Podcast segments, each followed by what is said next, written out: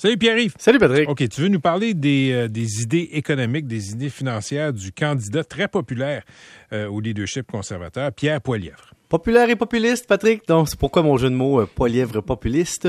Mais euh, pourquoi c'est intéressant d'en parler? C'est pas pour mes opinions politiques. C'est pour voir qu'il y a comme deux stratégies. La première stratégie, c'est que faut que tu te fasses élire chef du Parti conservateur. Et après ça, tu veux être premier ministre du Canada, hein?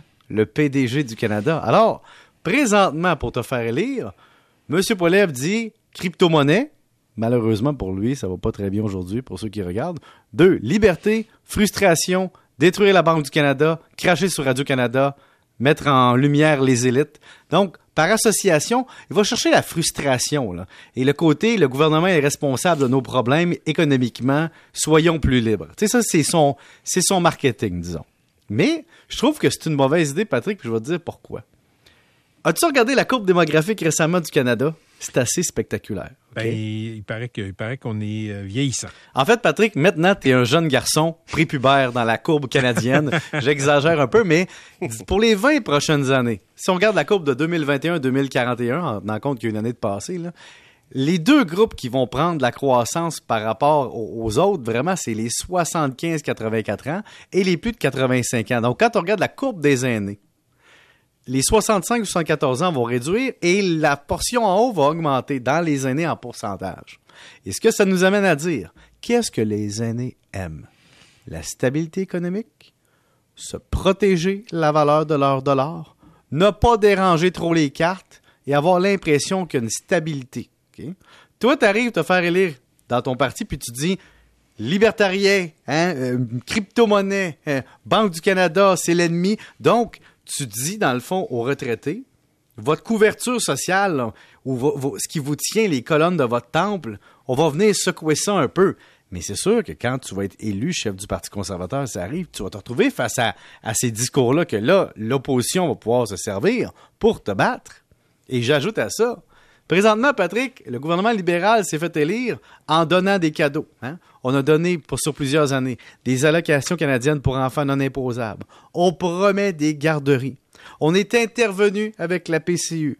On a euh, donné un compte libre d'impôt qui va permettre potentiellement d'accumuler une mise de fonds. Et donc, si tu arrives avec des idées opposées, il faut que tu ailles battre les gens qui s'attendent à ces cadeaux-là. Et je pense que ça, ça va lui faire mal. Mais en fait, euh, c'est. Moi, ce que, ce que je trouve fascinant de, à voir aller, c'est, ce sont ces assauts, par exemple, sur les institutions comme la Banque du Canada. Dire, regarde, euh, tout ça, c'est de la faute. L'inflation, c'est de la faute de la Banque du Canada. Puis, il y a peut-être peut un débat à avoir là-dessus, mais on va remplacer ça par de la crypto. Écoute, la crypto a perdu plus de 50 de, ou environ depuis son sommet. Et donc, on a perdu sais, aujourd'hui, on a chuté en dessous des 30 000 US pour le Bitcoin. C'est quand même un plancher majeur pour beaucoup de gens. Ce qu'on hmm. veut dire par là, c'est que c'est volatile. On dit pas que c'est, que je dis pas de pas investir ou d'investir. Ce que je dis aux gens, c'est regarder la volatilité de ça. Tu as un candidat qui va être premier ministre du Canada qui dit que la crypto, c'est l'allié, c'est l'avenir, mais qu'en même temps détruit une institution canadienne de laquelle il se doit d'être indépendant et de se garder un commentaire parce que la Banque du Canada gère la politique monétaire du Canada et doit être techniquement indépendante du pouvoir. Du pouvoir. Imagine-toi, t'es un gars qui vient attaquer ça. Donc, d'un côté, tu as une stratégie pour te faire élire dans ton parti qui va te nuire dans ton plan stratégique pour être élu au Canada en entier. Ben, écoute, les, les, les, experts en politique, c'est ce qui soulève depuis des semaines à propos de M. Poilier, très populaire dans, sa, dans une partie de sa famille politique. Après ça, est-ce que ces idées-là peuvent gagner un gouvernement minoritaire ou majoritaire, coast to coast, nos questions. Puis regarde économiquement le Parti conservateur depuis qu'ils ont été au pouvoir dans les années 80, euh, par exemple. Brian Mulroney, progressiste, conservateur, libre-échange, euh, qui est, à travers le Canada, le parfait Canadien bilingue. Après ça, tu as le grand schisme Kim Campbell après la TPS TVQ qu'on a vécu au Canada. Mm. Et là, tu as le Reform, le Bloc québécois, la, division, le multipartisme. Et là, l'Alliance canadienne qui réussit à se rameuter avec le Parti conservateur, avec Stephen Harper qui apprend le français.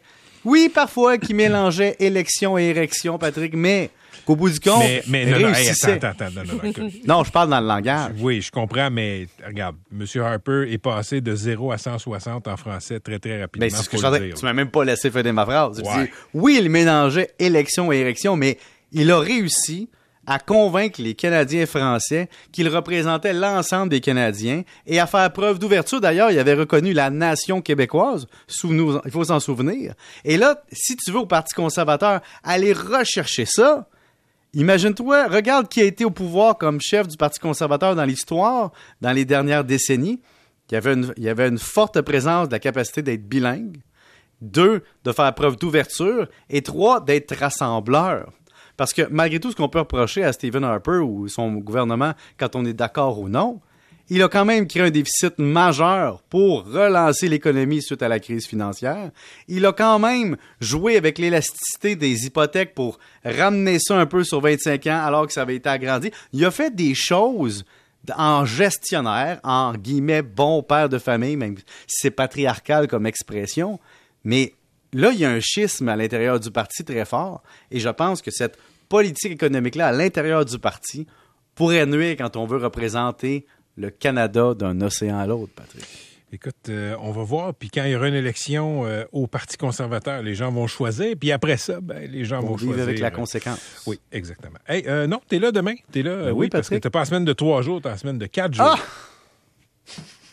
Incroyable. Je vais faire mes impôts. Salut. Pour, pour l'année prochaine, là, je pense que ce régime-là va changer. là. On va. On va C'est Ouais. terminé, hein? Ouais. Les privilèges? La semaine de deux jours?